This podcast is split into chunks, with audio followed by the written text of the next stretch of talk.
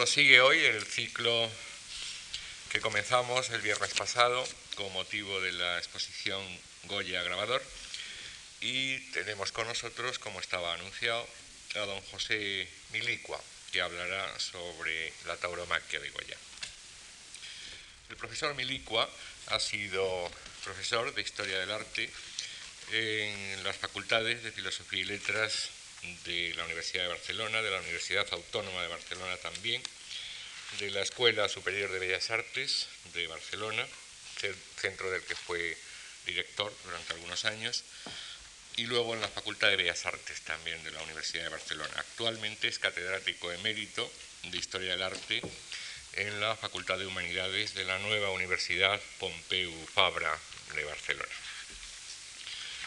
Ha salido mucho el nombre de Barcelona y desde luego allí reside don José Milicua durante, desde hace muchos años, pero él es vasco de Oñate y, y lleva, como digo, en Barcelona prácticamente toda su vida profesional.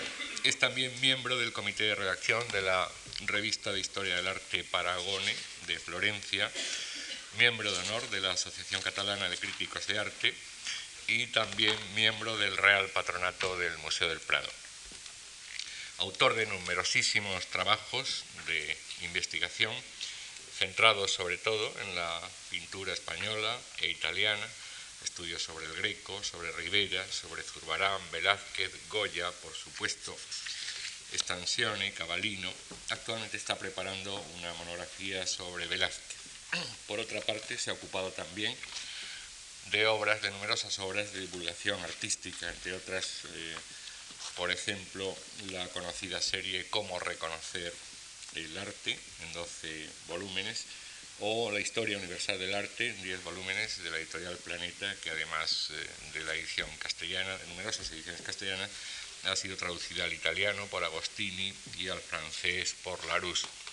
No quisiera dejar de decir entre la actividad del profesor Milicua figura su intervención en numerosas exposiciones y naturalmente en sus catálogos. Por ejemplo, entre las últimas ha intervenido en la exposición Luis Paret del Museo de Bilbao en 1991-92, en la muy excelentísima exposición de José Rivera, primero en, Nápoles, luego la tuvimos aquí en el Prado, luego en el Metropolitan de Nueva York, con un ensayo preliminar sobre Rivera joven, muy alabado, por cierto, por la, por la crítica especializada. Eh, perdón. Estaba citando las eh, últimas exposiciones donde el profesor Milicua ha intervenido, citaba la de Al Paret y Alcázar en Bilbao, la de José Rivera en Nápoles, Madrid, Nueva York, la de Modest Urgel en la Caixa de Barcelona, la colección Raimón Casellas, dibujos y grabados del barroco al modernismo, también en Barcelona, arte y cultura en el mundo del 92, fue una de las exposiciones de la Exposición Universal de Sevilla, y también ha sido comisario y director científico del catálogo de la exposición Tesoros de Arte en Ciudades Olímpicas, que se ha exhibido recientemente en el Museo de Lausanne en 1993. Esto resume un poco la ingente actividad científica del profesor Milicua, al que en nombre de todos los que trabajamos en esta casa quiero dar las gracias por estar hoy con nosotros y a ustedes también por acompañarnos. Esta, esta presentación no quiere decir que yo voy a decir grandes novedades o investigaciones sobre la tauromaquia, tema bastante complejo, aunque aparentemente parece más asequible que muchos otros. Eh, la tauromaquia se puso a la venta a fines del año 1816 en un anuncio en la Gaceta de Madrid anunciando que estaba a la venta a 300, a 300 reales la colección. Pues tengo el micrófono puesto yo no sé.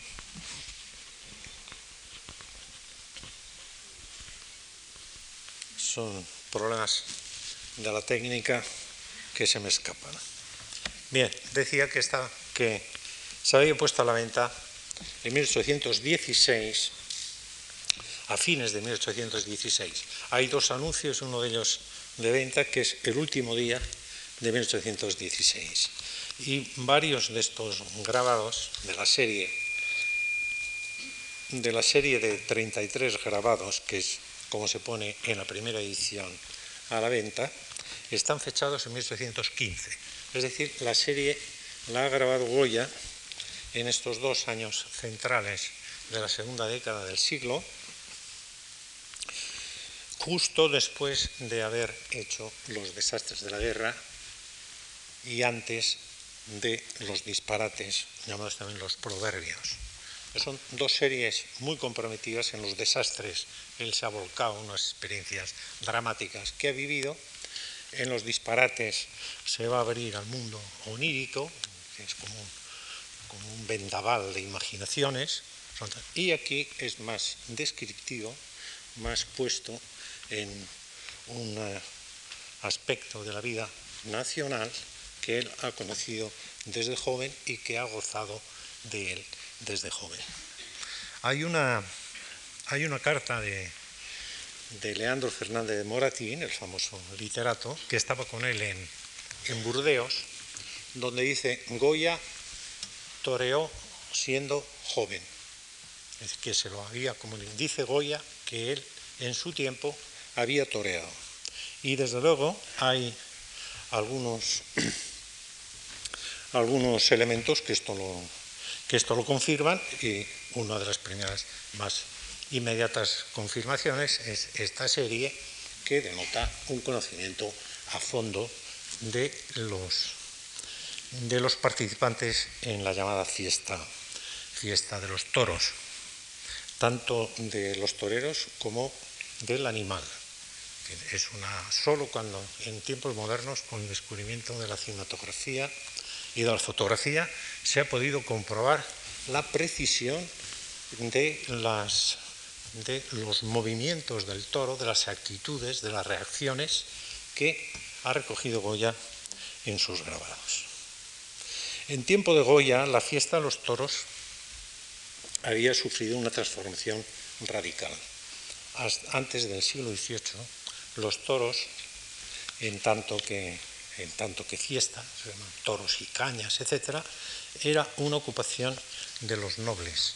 Se toreaba a caballo y en compañía de los señores que toreaban a caballo venían otras, otros ayudantes, que se llaman los, los chulos, los ayudantes que van a ser los futuros, los futuros toreros. Pero ya con el siglo XVIII, en el cambio de dinastía, los caballeros, los nobles empiezan a dejar de practicar esta, esta actividad, de la cual es resto la actual, el actual rejoneo de esta participación de los nobles antigua y a partir de mediados del siglo, del siglo XVIII eh, se van regulando las normas del toreo.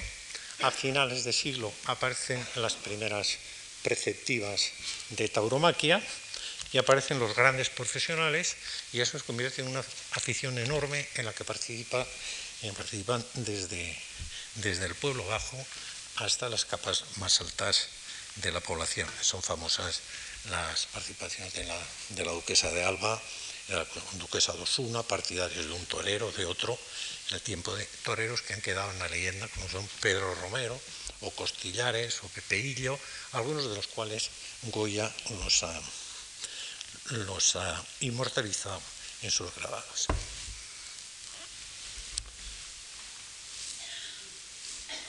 Aquí quiero presentar un cuadro muy curioso.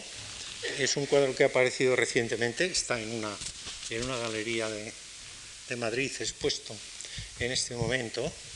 Es un cuadro que por el tema que representa, aparece Felipe IV todavía vivo y, su hijo, el futuro Carlos II, y por eso se, se, fecha hacia 1664 con la Plaza Mayor de Madrid antes, eh, antes de las transformaciones que sufre a raíz del incendio de 1672. Y es una típica fiesta, la pongo como ejemplo, de esta fiesta taurina, en la que aparecen los reyes al fondo, en en el estrado, en un palco, y luego todos estos caballeros con espadas, vestidos de negro, del público, y aquí militares, etc. El cuadro recoge un poco, de un modo un poco naif,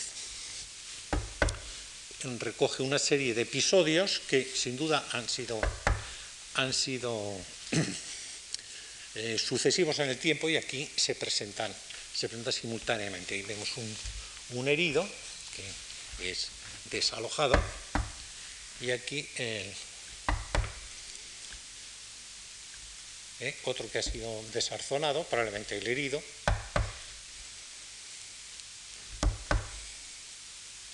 Y aquí el caballero clavando rejones, acompañado de sus, de sus ayudantes, los, de donde va a salir después la clase, la clase torera. Este es un, cuadro muy interesante, es un, es un, cartón para tapiz que se encuentra en el Museo del, el Museo del Prado. Está, eh, se sabe cuando está tejido, en el año 1779, cuando Goya tiene 33 años, y este que está de espaldas, que se vuelve hacia el público, es indudablemente el propio Goya, si lo reconocen todos los, historiadores y está metido en faena taurina, efectivamente está manejando un capote, ahora en una situación con este toro aquí que lo están moviendo, en una situación que taurinamente no es muy, no es muy verosímil, pero que es un testimonio claro de su afición, aparte de algunas alusiones que hay en cartas suyas y algunas intervenciones también en estas obras de tapices hay niños jugando a los toros y alguien, algún cuadro más.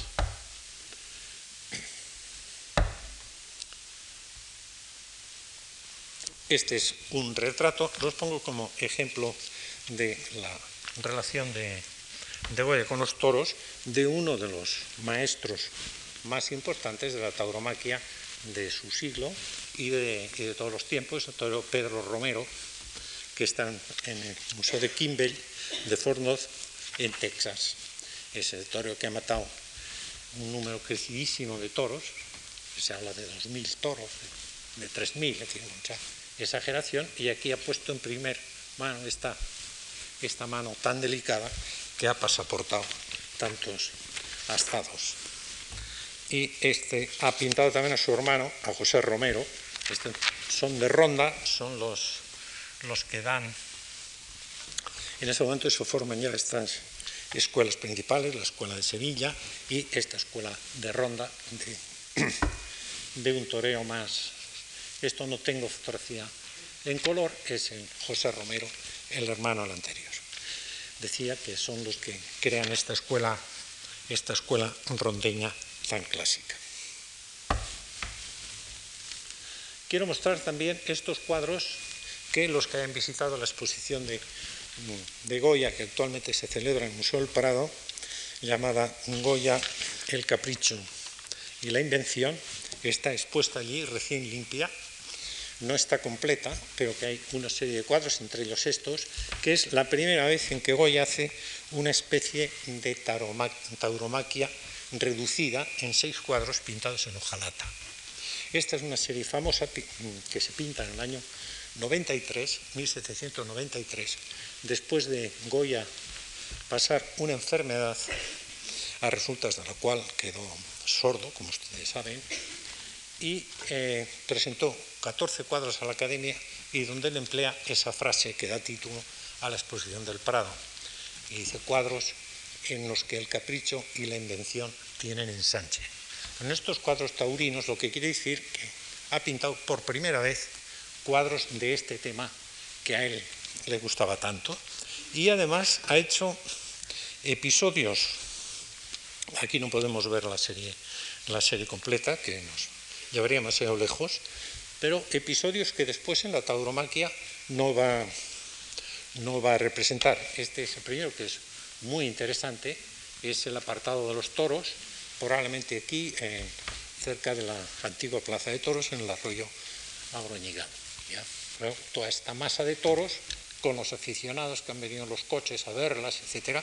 Este es un tipo de, escena que también la había pintado para, para la duquesa de Osuna un poco antes y que después en la tauromaquia, en la serie de la tauromaquia, pese a ser muchísimo más larga, no aparecerá. Vamos a ver rápidamente esta serie, que es, es muy bonita y me ha parecido útil enseñarla, pues cómo aquí eh, en, los, en, los, cuadros, en, en, la serie de grabados, reducido a blanco y negro, todo adquiere un, un tinte dramático, un tinte mucho más serio que cuando pinta en colores como aquí, que es un cuadro muy festivo, es un cuadro todavía, un cuadro diríamos rococó, riquísimo de, riquísimo de colores y de materias. El cuadro está en todo su, en todo su esplendor, porque están recién limpios, con estos, este paisaje tan oreado, tan limpio y diáfano.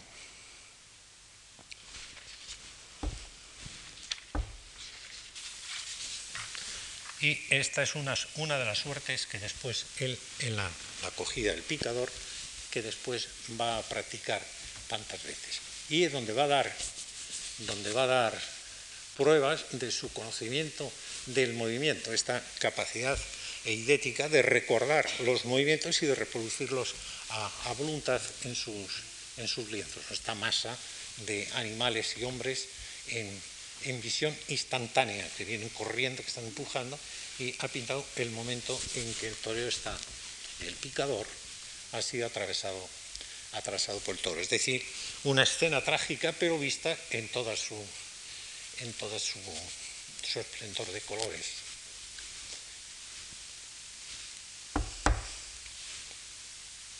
Y quiero presentar esto que después va a pintar nada menos que al final de su vida, cuando hace esto no, ya no es, es después de la, de la tauromaquia, es de la serie de la serie de litografías se llama Los toros, los toros de Burdeos, en donde uno de los cuatro de las cuatro litografías de los toros de Burdeos representa este tema de la acogida de la acogida del picador, cosa que ha tenido él, ha debido verlo alguna vez en la plaza y lo tiene como una, como una fijación cuando, cuando pinta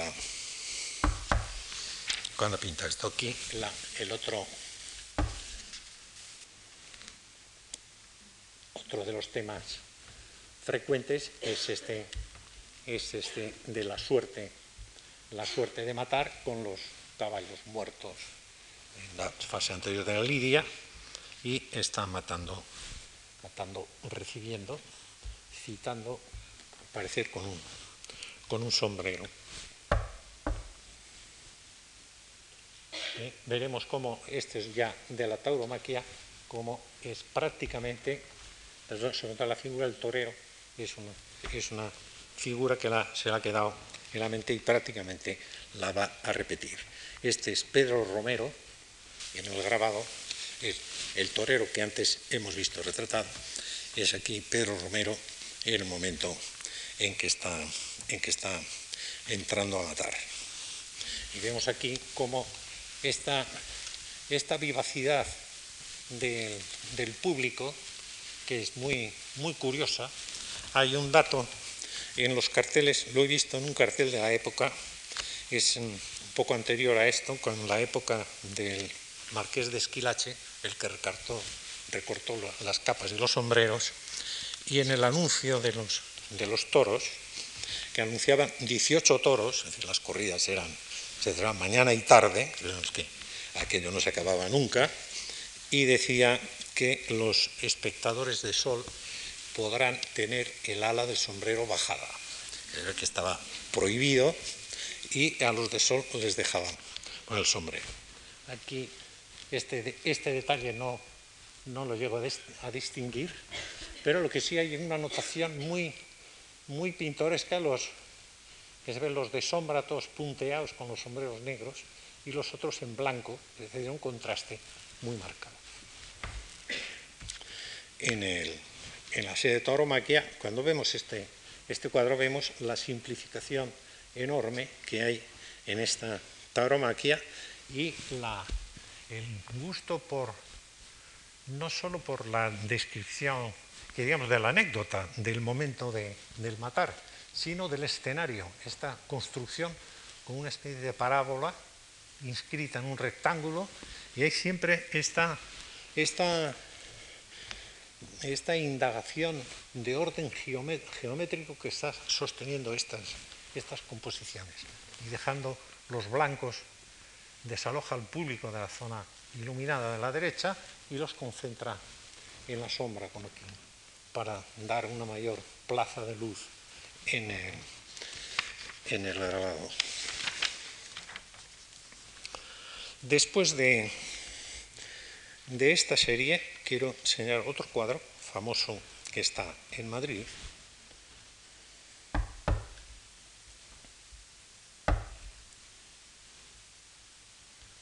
esta corrida de toros, otra vez el tema del picador.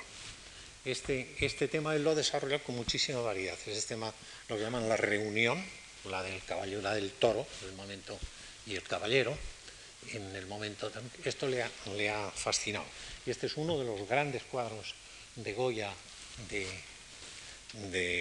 la pintura taurina y forma parte es de la Academia de San Fernando, que forma parte de aquella junto con los disciplinantes, el entierro de la sardina, en fin, de una serie de fiestas populares o aspectos de la vida popular. Se ha dicho muchas veces que, Goya ha pintado, ha pintado los toros, los toros pequeños.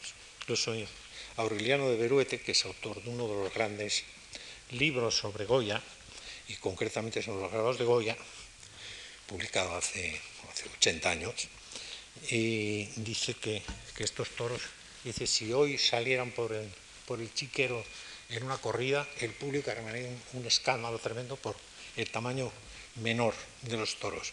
Y realmente es cierto que en, los libros sobre toros el toro aparece siempre como, como exaltado por su tamaño, como la, el aspecto temible del toro traducido en su, en su, masa, en su masa y en su peligrosidad. Y mm, quiero mostrarles a ustedes estas, estas ilustraciones de la tauromaquia, el libro Tauromaquia de Pepeillo.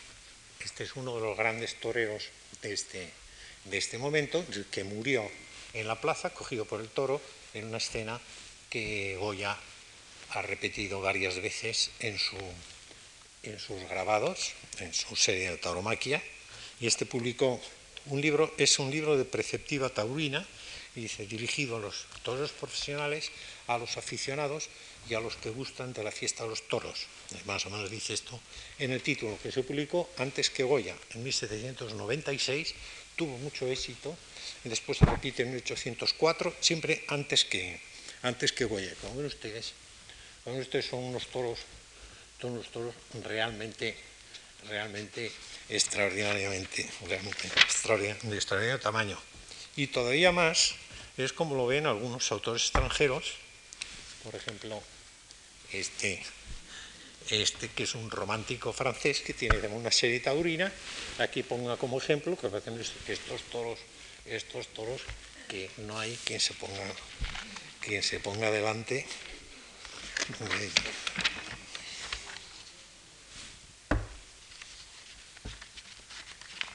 Bien, entramos ya en la, en la tauromaquia. Esta no, no voy a cansarles a ustedes con aspectos, aspectos eruditos, porque esto en, la primera edición eh, se, se publicaron 33 aguafuertes y luego en una tercera edición hecha en Francia. El autor había, en 1876 había descubierto siete planchas más y pasó a ser de 40. Y todavía se conocen varias estampas que no, de las cuales no se conoce plancha, y entonces se conocen unas pruebas que son ser únicas o casi únicas, que llevan ya el número de, de los grabados a 44 o 45. Eh, aquí no podemos verlos todos, vamos a ver una, pequeña selección y rápidamente. Esta serie empieza por, por algo que se llama el aspecto histórico, que es, eh, hace Goya una especie de historia de los comienzos de los toros en España. Y en esto no, no sigue una información propia, sino que hace tiempo que se descubrió que sigue un, un libro de, del padre de su amigo Fernández Moratín, que había escrito un libro, un, un libro de historia de la tauromaquia, y recoge, incluso en los títulos de los grabados, se recogen frases de este libro. Y estos son los, el primer, este es el primer grabado de la tauromaquia, que se titula Modo con que los antiguos españoles cazaban los toros a caballo en el campo. Saben ustedes que hay representaciones de escenas que podrían llamar taurinas en el arte, en el arte cretense, aquellos, aquellos toros encima de los cuales hay personas que saltan como acróbatas, es decir, que allí el toro ha tenido significados de orden solar, de orden mitológico, y después aparece en la, en la, en la historia de Hércules, en fin, está muy vinculado en historias, en historias siempre enalteciendo estas, estas cualidades de fiereza de, de potencia, de valor, etcétera, de, del toro. Y se supone que debió venir por el sur, y desde luego lo que da por seguro Goya es que aquí ha entrado y que los primeros son los moros, como aquí. Y aquí vemos un, una cacería de toros, pero fíjese usted que el toro está atado y está atacado a la vez por un lancero y por estas dos personas. Y siempre cuando uno ve este grabado, se recuerda este aspecto, este aspecto brutal de estos, de estos personajes que se acercan al moro, que esto está pintado, está grabado uno o dos años después de los cuadros del 2 de mayo, de la lucha de los mamelucos con el pueblo de Madrid, con, con, el pueblo que toma las armas contra los franceses. Y esto tiene algo de lucha entre, entre el moro, que estos mamelucos que aparecen en el, cuadro del 2 de mayo, y estos hombres que, que más que atender al toro parece que va a saltar sobre el moro del caballo. Es que aquí me parece que hay un eco muy claro de estos cuadros totalmente diferentes de historia que había realizado poco antes. Hay toda una docena de, de cuadros, de, grabados, en el que toca este, este tema.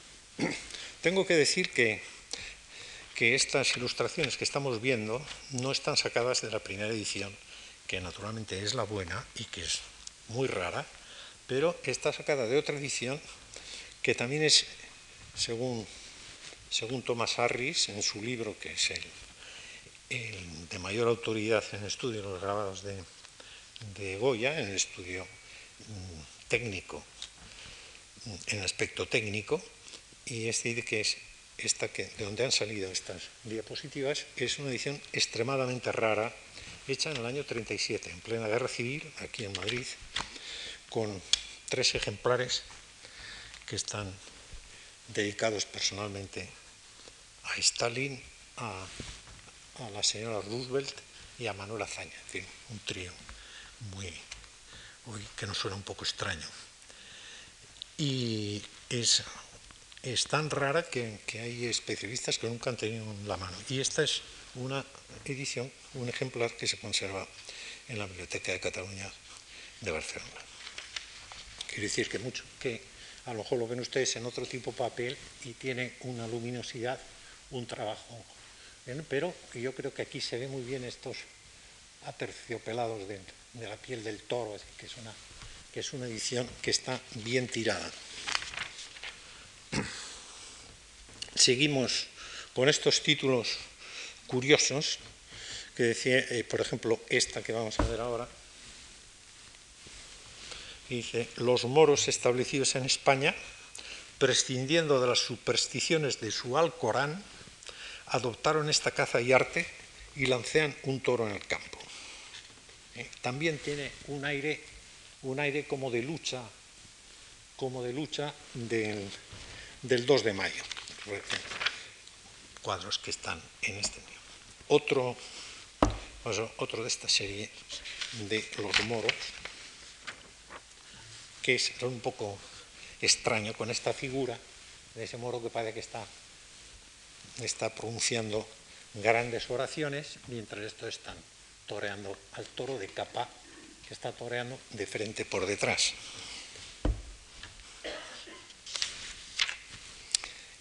Otra vez el tema del picador en este, esta de la reunión entre los dos animales, extraordinariamente bien observado, está la reunión de los dos animales, un dominio extraordinario de la dinámica animal, se titula El animoso moro azul es el primero que lanceó toros en regla.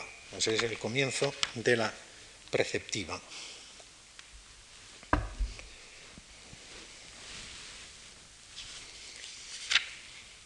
Los moros dicen, hacen otro capeo en plaza con su albornoz. Otro tema de los moros. Vamos a ver un, un detalle de la elaboración con esos blancos. en fin, hay toda una serie de estudios técnicos. El primero la ha hecho vestido, después la ha pintado, la, le ha abierto, le ha grabado la, la capa. Es un, es un, es un grado de esta zona de gran iluminación dentro de este fondo, de este fondo neutro de media tinta.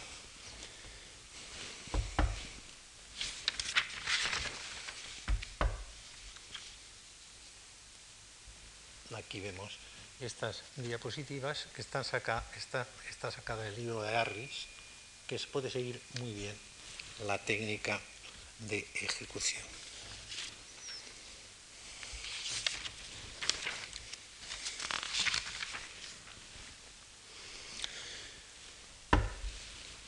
Otro elemento atribuido a los moros, el origen de los arpones o banderillas, que usaban ustedes de sobra, se ponen de dos en dos, pero que originariamente se, se ponían, no solo se ponían por unidades, se ponía uno, sino que más se, se clavaba lanzándolo, lanzándolo.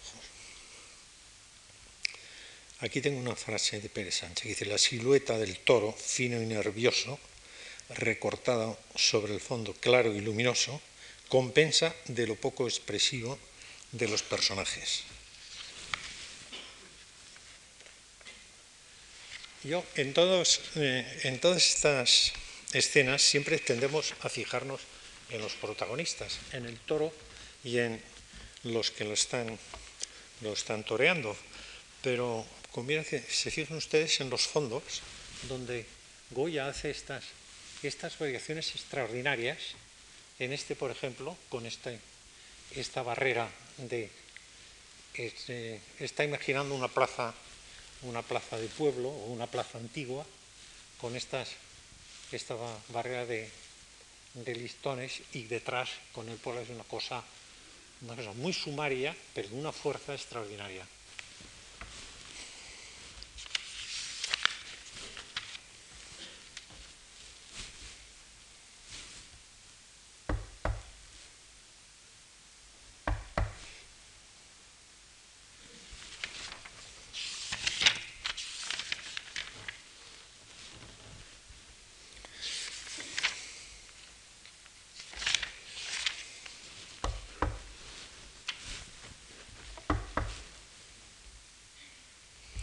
Esto corresponde a otro, a otro grabado de la serie de la acogida de un moro en la plaza.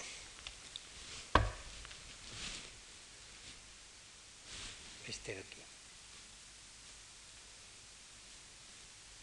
Esta es probablemente es una, es una plancha que queda sin terminar en la parte de fondo.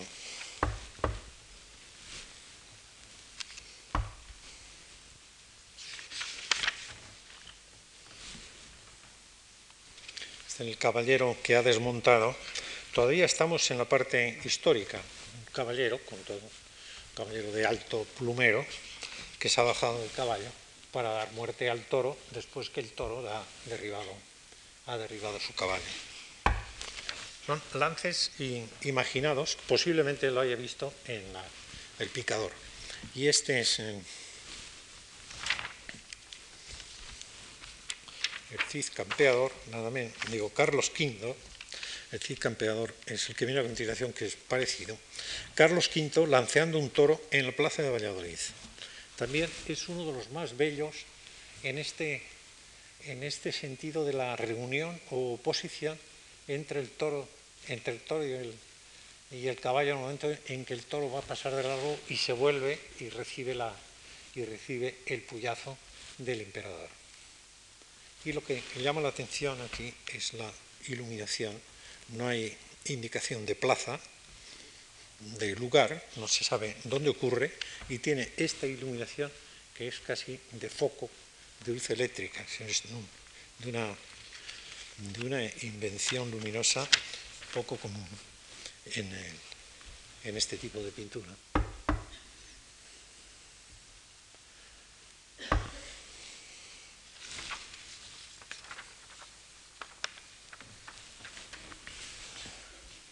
Bien, vamos a terminar con estos, con estos, que es el, último ya de esta serie que podrían llamar histórica, en el que presenta estos personajes de la antigüedad en la Lidia taurina.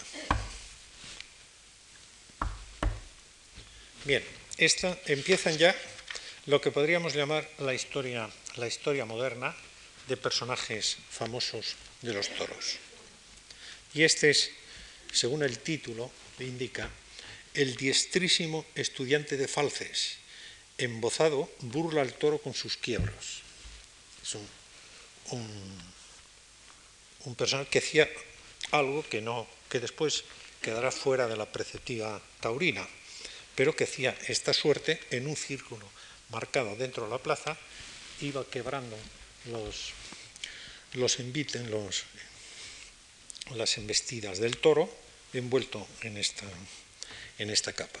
Goya seguramente no, no le llegó a ver personalmente porque es anterior en unos decenios a su, a su a su edad en que podía haber frecuentado las plazas.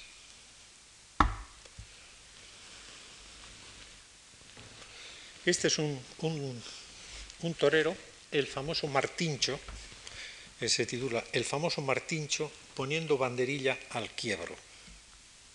¿Eh? Un tipo de, de par de banderilla que todavía, que todavía se pone. Ya en este momento están no solo no solo ya muchos de estos pares, de estas suertes, matar al, al volapié, eh, de frente por detrás, la navarra, la aragonesa, en fin, mucho tipo de, de, pase que queda ya establecido en el siglo XVIII y también este de...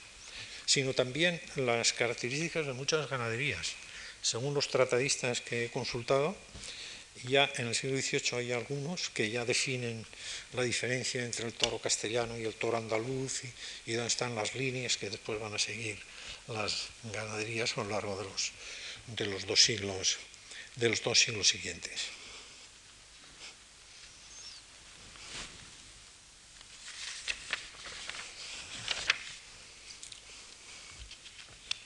Otra hazaña de, Martincho eh, volcando un toro en la, plaza, en la plaza de Madrid. Y otra más, dice temeridad de Martincho en la plaza de Zaragoza. Este es muy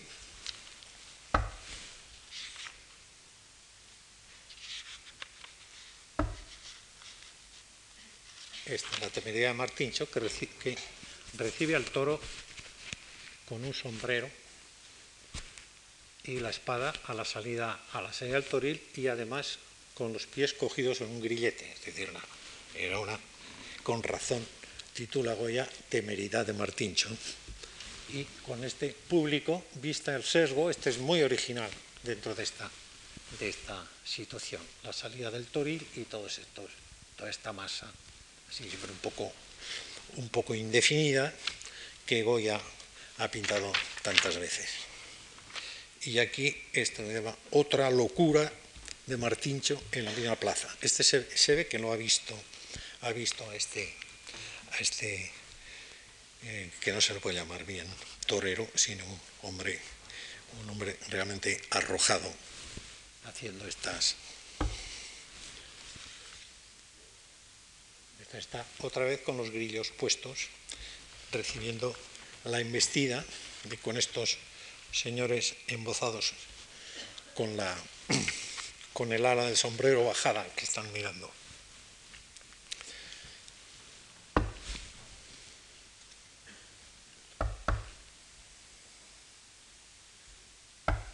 Esto está atrasado. Este es el que hemos visto.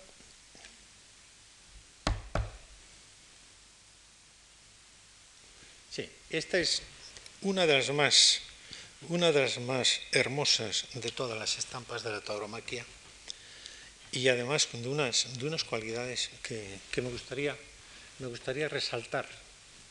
Eh, por un lado, está eh, esta composición fuera de lo común, con este hombre cogido en el aire y el toro con esta embestida, con el rabo levantado, en fin, está, conoce perfectamente, perfectamente todo lo, del toro, la situación del público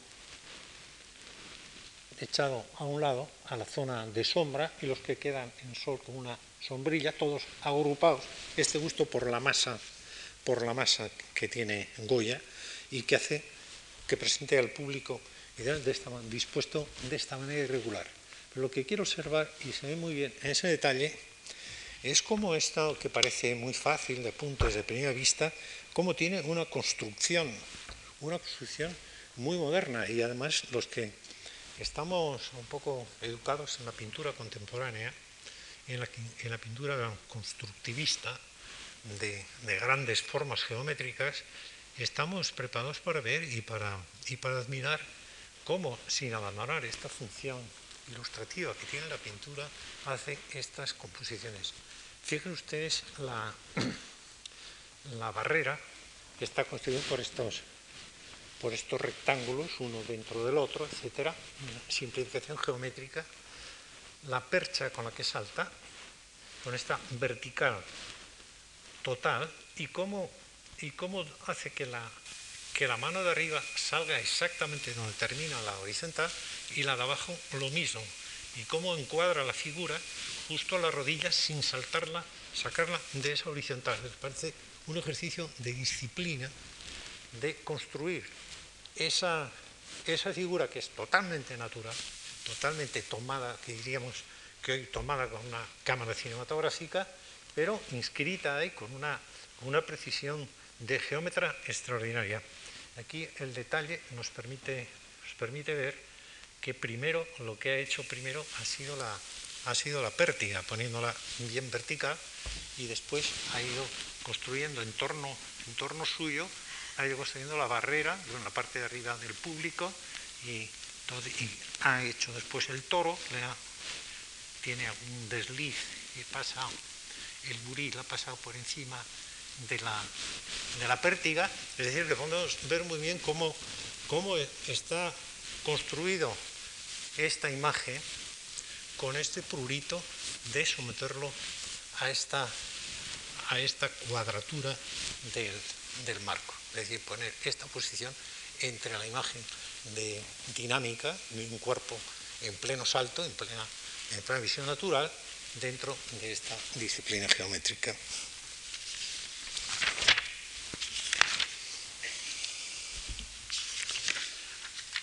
Bueno, estamos ya adelantados en esto.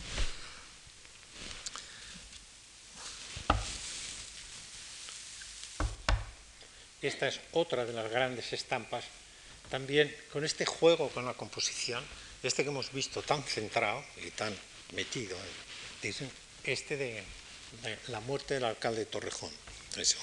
Accidente que en 1801 posiblemente Goya estaba en la plaza, cuando ocurrió en la plaza, en la plaza de Madrid, cuando el toro ha saltado al tendido y ha matado a un espectador, quien tiene empitonado, no se le ve la cabeza porque está cubierta por, por este cuerpo muerto que se desploma y toda esta gente que corre distintas actitudes de pánico y deja todo este vacío, es decir, concentra a, en la parte derecha de la composición se está jugando con las composiciones tradicionales de, de central, etc. Después que hemos visto este martincho, parece como y ahora en la siguiente voy a hacer una cosa totalmente lateralizada, ¿eh? cortando. También tiene una construcción geométrica, esta del tendido, con este, con este carril que, que entra en diagonal, con su sombra bien marcada, las horizontales, y ahí con esta, ahí está siempre distribución entre, entre zona de barrera y zona de toro, o aquí que está al revés, ahí siempre como una una disposición matemática. Muchas veces, muchas veces un, grabado, mm, a este le damos vuelta eh, y la distribución, construcción horizontales y vacío blanco quedaría, eh, esta sería parte de barrera y la otra, lo que aquí es cielo, sería la arena.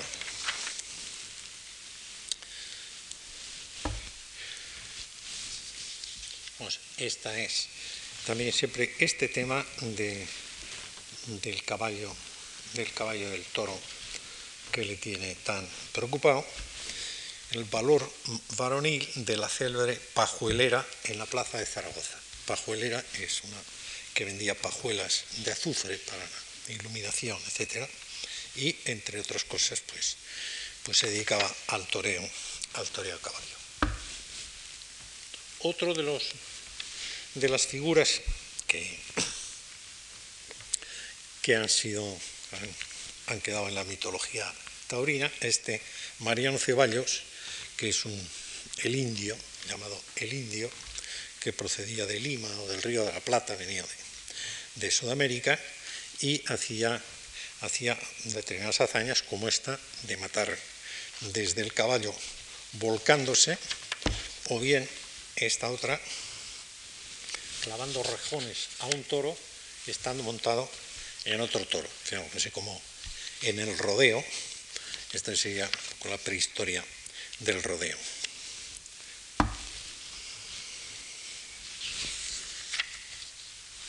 Todavía seguimos con las personalidades, estas estamos viendo todas las que aparecen en, en la tauromaquia, el célebre Fernando del Toro, obligando a la fiera con su garrocha.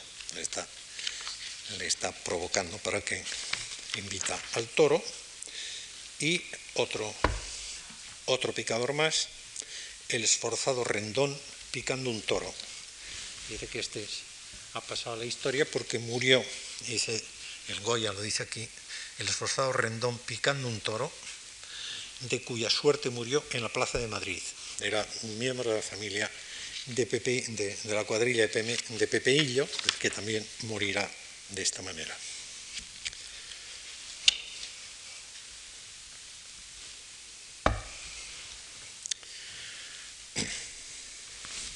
Y este es el Pepeillo, el famoso Pepeillo, el autor de, la, de esta, del Tratado de Tauromaquia que he citado antes, y que está haciendo un recorte, un recorte al toro. Pero el tema que, que Goya va a pintar varias veces es esta, esta escena de la desgraciada muerte, titula él, la desgraciada muerte de Pepe Hillo en la Plaza de Madrid. Este es el, la versión que, que Goya incluye en la primera edición de sus de su tauromaquia, pero antes la ha hecho, ha hecho varios ensayos. Sí, aquí he explicado que estas, hay varios de, estos, de estas estampas cuya plancha está grabada en el reverso de otra, de otra plancha. Es decir, que Goya había hecho una composición, no le satisfizo y entonces aprovechó la plancha para grabar otra en el reverso. Entonces, esto se han podido hacer mm, la impresión por, eh, por, ambas, por ambas caras. Y esta es una de las composiciones de la muerte de Pepillo, que además es, es algo que ah, muerto como que el picador, también atravesado por el toro.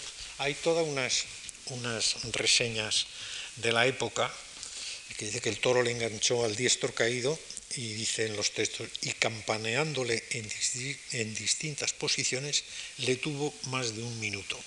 ¿eh? Ahí está el momento de lo que llama este texto campaneo.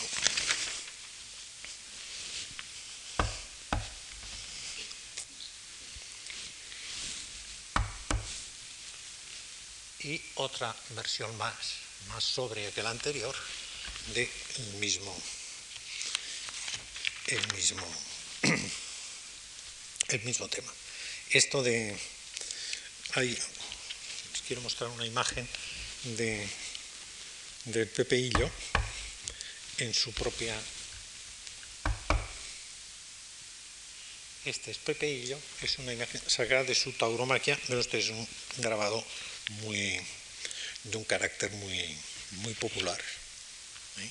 Y donde aparece un Pepe Hillo en una escena que muy bien podía haber sido pintada por, grabada por Goya, incluida en su tauromaquia, porque es una hazaña también memorable que hemos visto ahí a un, torero citando con el sombrero, Pepe Hillo, estamos citó con el reloj, ya como cosa más minúscula para atraer la atención del toro. Y esto ha pasado aquí a la historia, está triunfando con el reloj en la mano. Y esto va a quedar, esto es ya es un de mediados del siglo, otra vez del siglo pasado, sigue el asunto este del reloj como hazaña.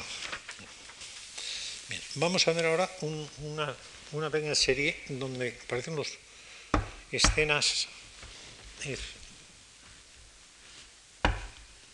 escenas que ya no se suelen, están fuera de, los usos taurinos Oh, perdón, está para atrás, por favor. Es esta, aquella fue desechada y esta incluida, ¿eh? de los perros atacando al, toro, algo que ya no se practica y curiosamente a mí me parece que es uno de estos, uno de estos, esta es la, versión que incluye, que incluye Goya, miren ustedes que esta a qué ha reducido la barrera, a una faja absolutamente casi abstracta, se ve entre el estribo y los apoyos verticales. La ha simplificado mucho, ha eliminado allí, ha trabajado mucho, por eso la ha desechado, ha pintado. Eh, se ve que ha borrado allí algunas figuras, ahí parece que había un picador que después ha borrado con el gruñidor, ha quedado descontento, entonces ha abierto esta muchísimo más, más simplificada. Desde aquí vemos, aquí vemos las decisiones que parece es que la figura de esta del jinete, que el caballo le ha salido ligeramente, por, raro caso, le ha salido defectuoso, más defectuoso que en la, plancha primera. Entonces, otra suerte eh, singular, que es esta de las banderillas, de las banderillas de fuego.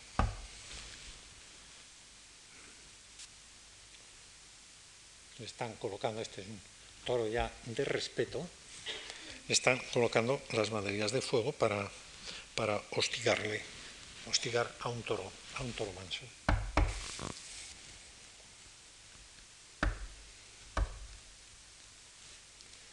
No, esta, atrás, la A la atrás, esta, así, gracias. Este es el detalle que se ve muy bien el trabajo de la aguja, de la aguja grabadora y esto es, aquí no hemos hecho apenas observaciones técnicas, no hay, no hay tiempo para ello, pero aquí se ve, aquí se ve muy bien esta, esta parte de, del grabado propiamente dicho.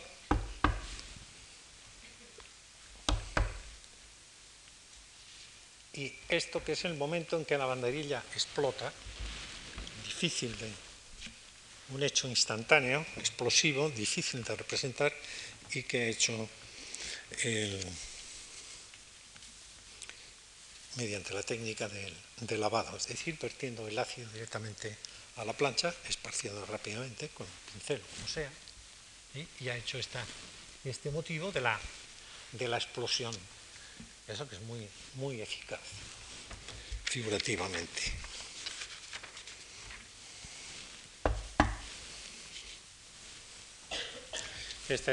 estos son estos que estamos viendo ahora son aspectos más, más brutales de la fiesta, más innecesarios. Es el desjarrete de la canalla, como le llaman a este, a este gentío que entra ahí. Desjarrete de la canalla con lanzas, medias lunas, banderillas y otras armas. Es desjarretarle las piernas para que quede desplomado. Pero a su vez, ven ustedes que el toro ya ha tenido también, ha tenido está el toro como, como figura triunfadora respecto a los dos personajes que están ahí. Otra de estas escenas que eh, es tan insólita que posiblemente sea, sea una escena que llaman de de Mojiganga, escenas fuera ya de, toda, de toda pretensión de Lidia, que está de, dice moros, que también está metido en el bloque de los moros. Moros, palenque de los moros hecho con burros para defenderse del toro, del toro embolado.